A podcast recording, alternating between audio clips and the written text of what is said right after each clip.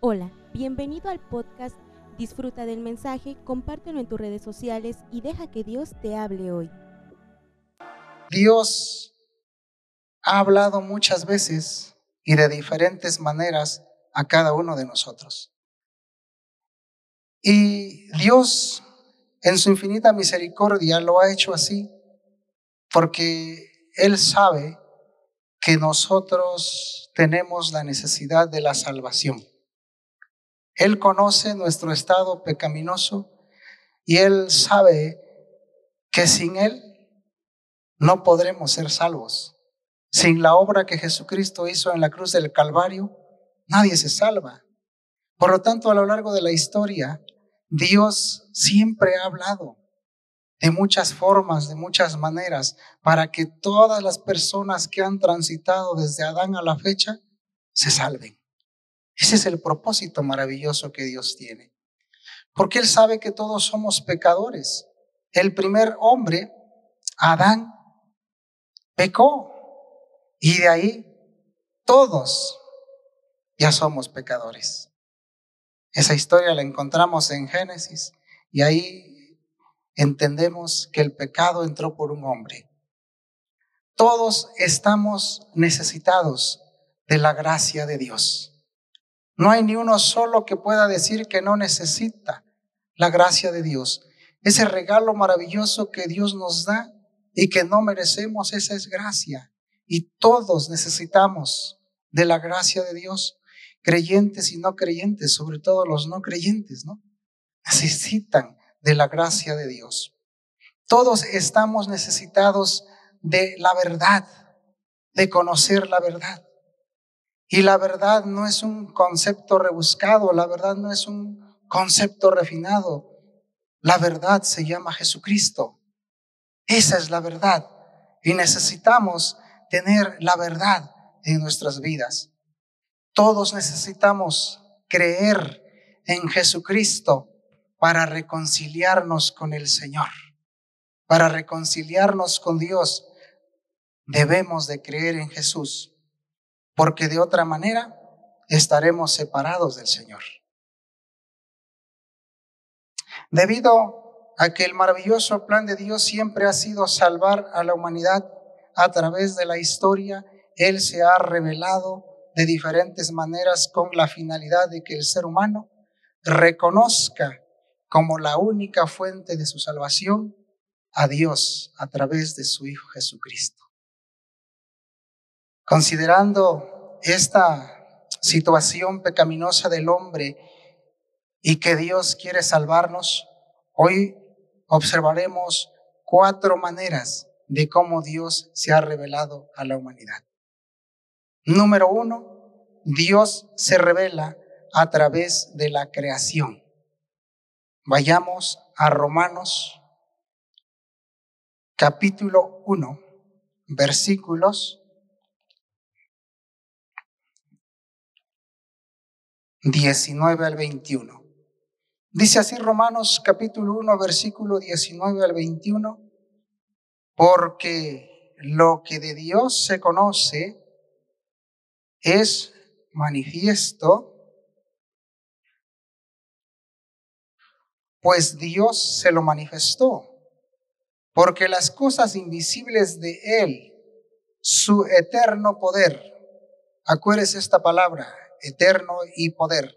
Y deidad, acuérdese de deidad, se hacen claramente visibles desde la creación del mundo, siendo entendidas por medio de las cosas hechas de modo que no tienen excusa, pues habiendo conocido a Dios, no le glorificaron como a Dios, ni le dieron gracias, sino que envanecieron en sus razonamientos y su necio corazón fue entenebrecido. Dios toma la decisión de revelarse a la humanidad y lo hace a través de su creación, mostrando, la primera palabra que vimos, mostrando su eternidad. ¿Y qué es eternidad? Que Dios no tiene principio ni tiene fin. El Salmo 90, versículo 2 nos muestra la eternidad de Dios. Dice así, antes que naciesen los montes y formases la tierra y el mundo, desde el siglo y hasta el siglo, tú eres Dios, dice el salmista. Y escribió esto dirigido por el Espíritu Santo, porque Dios es el principio y el fin, es el primero y el último. No hay nadie antes de Él ni después de Él. Y Dios se revela a la humanidad a través de su maravillosa creación. Nadie puede decir que no ha visto la creación de Dios. Todos los días respiramos y Dios creó ese oxígeno para nosotros. Aunque algunos nieguen que no exista Dios, sin embargo, disfrutan de lo que Dios creó. El agua, algo tan vital, todos los días también necesitamos agua y Dios lo creó. Nadie ha podido fabricar agua. Nadie. Porque Dios es maravilloso y Él se revela a través de su, de su creación. También nos muestra su poder. En todo lo que creó, Dios nos muestra su poder. No hay ni, ni uno solo que haya podido crear las cosas que nuestro Dios ha creado. Por donde vayamos y por donde miramos encontramos la maravillosa obra creadora de nuestro Dios. Y aún hasta los que dicen no creer de Dios dicen, alguien lo creó porque no encontramos lógica, porque la ciencia no puede descifrar lo que Dios ha hecho. Ahí Dios muestra su poder. Usted y yo somos creación de Dios y ahí Dios muestra su poder, que somos seres únicos especiales, no hay ni siquiera dos repetidos, ni siquiera los que son gemelos, no lo hay. Ahí Dios muestra su poder maravilloso. También nos muestra su deidad. Es un ser sobrenatural. Es un ser maravilloso. Es Dios. Es espíritu. Y a Él le damos toda la gloria, toda la honra, toda la alabanza, porque Él se lo merece. Amén. Pero ahí donde leímos en el versículo 21 dice, pues habiendo conocido a Dios, no le glorificaron como a Dios, ni le dieron gracias, sino que se, envanecieron en sus razonamientos y su necio corazón fue entenebrecido. Hermanos, no es la naturaleza que revela a Dios, es Dios quien se manifiesta a través de la naturaleza. Dios se manifestó a través de su creación, pero el hombre decidió no glorificarle. El hombre decidió no servirle. El hombre decide no adorarle. Es una decisión que el hombre tiene, porque Dios no nos obliga. Dios ya hizo todo para que nosotros le adoremos, le sirvamos, le, le obedezcamos, pero es una decisión si vamos a servir a nuestro Dios o no le vamos a servir. Y dice Romanos que conocieron a Dios, mas no le glorificaron, porque decidieron en su corazón no glorificarle. El hombre decide creer en sus propios razonamientos antes que creer a Dios. Y así hay muchos. Decide creer en todas las filosofías de, esos hombres que escribieron antes que creer a Dios. Entonces, punto número dos. Dios se revela a través de la conciencia. Romanos capítulo 2, versículo 15. Vamos a ver Romanos 2, 15. Dice Romanos, Romanos 2.15, mostrando la obra de la ley escrita en sus corazones, dando testimonio a su conciencia y acusándoles o defendiéndoles sus razonamientos. Dios se manifiesta a través de la conciencia. Si alguien decidió no creer a Dios viendo su creación, Dios pone en cada uno de los seres humanos algo que se llama conciencia. Y no hay ninguno que se quede sin conciencia porque Dios les pone a todos conciencia. Entonces, esa conciencia es la que dictamina la ley moral. Pero muchos no entienden qué es la moral, no entienden qué es la moralidad. Igual otra persona de la política dice es que ustedes no entienden qué es la moral y piensan que la moral es un árbol que da moras. Pero no, la moral es otro asunto. Y nosotros tenemos un Dios que nos enseña que debemos ser personas morales. Entonces, eh, esa ley moral está escrita en los corazones de cada uno de los seres humanos. Y ahí está. ¿Y qué hace la conciencia? La conciencia es un juez interno que cada uno tiene. Entonces esa conciencia dictamina juicios y estímulos para el que es bueno. Pero esa misma conciencia dictamina o emite juicios y culpa para el que es malo. Por eso los que son malos en la noche no concilian el sueño porque están pensando en sus iniquidades, en sus maldades, ¿no? Luego alguien nos cuenta que no durmió nada en la noche. Bueno, le decimos así en son de broma, es tu conciencia. En el caso de nosotros es el Espíritu Santo que no nos deja dormir tanto porque hay que orar, ¿no? O hay que levantarse o el Espíritu Santo nos quiere avisar algo para nosotros, los que, los que conocemos a Cristo, los que tenemos a Cristo en nuestro corazón. Pero aquellos que no, ahí está la conciencia. Dios les dotó a cada uno de conciencia para que aprendan a discernir entre lo bueno y lo malo. Pero otra vez entra allí, ¿qué decide el hombre? Y el hombre decide en muchas ocasiones hacer lo malo. Y cuando decide hacer lo malo es porque no le hizo caso a su conciencia. No le hizo caso a esa ley moral que Dios escribió en la conciencia. El hombre se endurece y cuando se endurece empieza a cometer actos que son malos ante los ojos de la sociedad. Y entonces es cuando decimos a esta persona, ya ni la conciencia le remuerde porque ya endureció su corazón.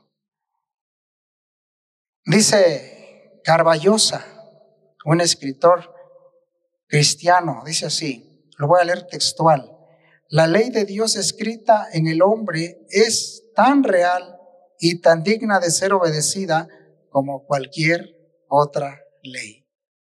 ¿Cuál es esa ley? La conciencia. Y es tan real, dice, y tan digna de ser obedecida, así como obedecemos cualquier otra ley, tenemos que obedecer la ley de la conciencia. Punto número tres, Dios se revela a través de la ley de Moisés.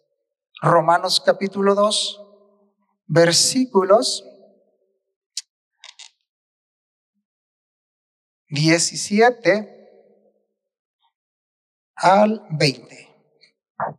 Me dice así, He aquí tú tienes el sobrenombre de judío y te apoyas en la ley y te glorías en Dios y conoces su voluntad e instruido por la ley apruebas lo mejor y confías que eres guía de los ciegos, luz de los que están en tinieblas, instructor de los indoctos, maestros de niños. ¿Qué tienes en la ley? ¿Qué tienes en la ley la forma de la ciencia y de la verdad? Tú pues, que enseñas a otro, ¿no te enseñas a ti mismo? Tú que predicas que no se ha de hurtar, ¿hurtas? Dios se revela a través de la ley de Moisés y esta es una ley específica. Dios se reveló a través de Moisés entregando a Moisés, a Moisés, ¿verdad? Las tablas de la ley para el pueblo de Israel porque el pueblo de Israel fueron sus elegidos. Entonces Dios establece una relación de pacto con Israel y le dice, si tú obedeces mis leyes, yo voy a estar contigo. Nada malo te va a pasar si tú obedeces mis leyes, porque había una relación de pacto.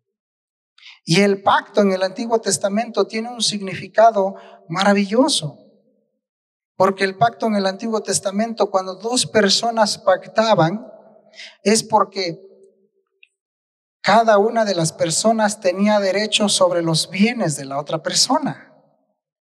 Es por eso que nosotros entendemos allí cuando Dios le pide a Abraham su único hijo, Isaac. Y, y, este varón, Abraham, no se opone ni dice nada, está bien, Señor, y agarra a Isaac y se lo lleva para ser sacrificado. Porque él entendía perfectamente que cuando hizo el pacto con Dios, Dios tenía los derechos sobre todos los bienes de Abraham. Pero también Abraham tenía todos los derechos sobre lo que Dios posee. Y ese es el pacto. El pueblo de Israel tenía todos los derechos de lo que Dios tiene. Y el pueblo cristiano también tiene todo. Que no lo queremos o no lo pedimos, ese ya es problema nuestro. Pero ¿acaso hay algo que Dios no nos quiera dar? ¿Hay algo que Dios diga, no, eso, no pidas eso, no te voy a dar? Todo lo que está dentro de la voluntad de Dios nos lo va a dar. Si lo pidiéramos. Pero dice también la escritura, hasta ahorita nada habéis pedido, dice. Y luego cuando pides, pides mal, porque lo quieres gastar en, en deleites, dice, ¿no?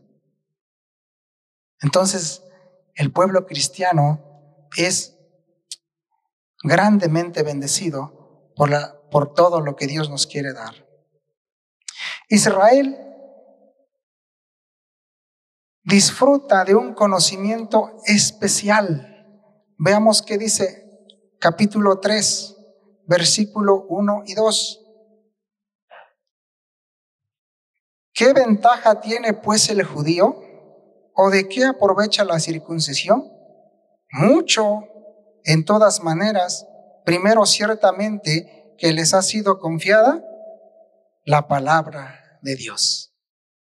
Eso Dios le confió al pueblo de Israel. Le entregó su palabra para que ese pueblo hiciera su trabajo, fuera una nación referente para que todos los demás pueblos vieran cómo se conducía la nación de Israel y todos los pueblos quisieran adoptar ese maravilloso Dios. Y hoy es lo mismo. El pueblo cristiano tiene la palabra de Dios. Nosotros tenemos la palabra de Dios y somos ese referente para que las demás personas que no conocen de Cristo nos puedan mirar y puedan ver y quieran seguir al Dios que nosotros servimos. Nosotros tenemos la palabra. ¿Qué estamos haciendo con la palabra? ¿La estamos aplicando? ¿La estamos predicando? Porque se nos ha confiado también a nosotros la palabra de Dios. Tenemos la palabra de Dios. Israel, ¿qué pasó? No supo apreciar la palabra de Dios. Romanos 10, 21. Romanos capítulo 10. Pero acerca de Israel dice, todo el día extendí mis manos a un pueblo que dice, rebelde y contradictor. ¿Qué quiere decir contradictor? Que lo que Dios decía, el pueblo le contradecía. Ese es un contradictor. Y si Dios le confió su palabra, Israel le contradecía. Que no nos pase contradecir a Dios. Que no nos pase eso a nosotros, que no eh, se escuche que estamos contradiciendo la palabra de Dios cuando Dios nos envía a hacer algo o nos llama a hacer algo. Y si no le obedecemos es porque estamos contradiciendo lo que Él dice a través de la bendita palabra de Dios. Entonces, vamos a estar alertas cuando el Espíritu Santo nos hable digamos, sí, estoy dispuesto a obedecer tu palabra, Señor. ¿Cuántos dicen amén? Muy poquitos, pero muy sinceros. Bueno, punto número cuatro. Dios se revela a través de Cristo Jesús. Romanos 5, regresamos un poquito. Romanos capítulo 5, versículo 8 dice, mas Dios muestra su amor para con nosotros en que aun siendo pecadores, Cristo murió por nosotros. A través de Cristo Jesús, Dios nos revela su amor. ¿Quién ha dado su vida por nosotros? Solamente Cristo Jesús. Por eso dice la escritura que de tal manera nos amó que dio a su Hijo unigénito para que todo aquel que en Él crea no se pierda, mas tenga vida eterna. De esa manera Dios muestra su amor para que todos aquellos que escuchen que hay un Cristo Jesús que murió en la cruz por ti, por mí, está revelando su amor. Así dice la escritura, con amor eterno te he amado. Dios nos ha amado desde la eternidad, a todos y cada uno de nosotros. A través de Cristo Jesús, Dios nos revela su gracia, su misericordia, su favor. A través de Cristo Jesús, Dios nos revela el sacrificio. ¿Quién padre no va a sentir cuando su hijo muere? Dios sintió cuando Cristo murió, pero a través de ese sacrificio es que nosotros y todo aquel que quiera venir a Cristo Jesús alcanza la salvación y vida eterna. Porque el que creyere, dice, será salvo. Todo aquel que cree en Cristo Jesús. A través de Cristo, Dios nos trae un mensaje de reconciliación. El pecado nos aleja de Dios. El pecado hace que estemos lejos de Dios, que no nos querramos acercar a Dios, pero a través de Cristo Jesús hay reconciliación.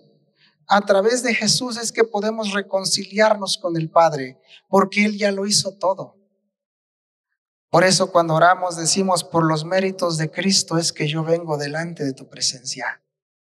Porque por nuestros méritos tal vez Dios no, no, nos haría caso, pero cuando le decimos que por los méritos de Cristo, Cristo, Cristo es quien hizo todo, Dios nos hace caso.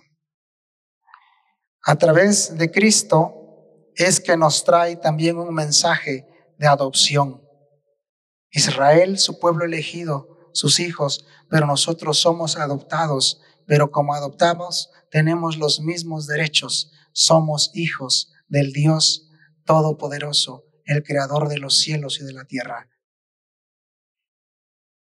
En el libro de Romanos encontramos a un Dios decidido a tratar con la humanidad.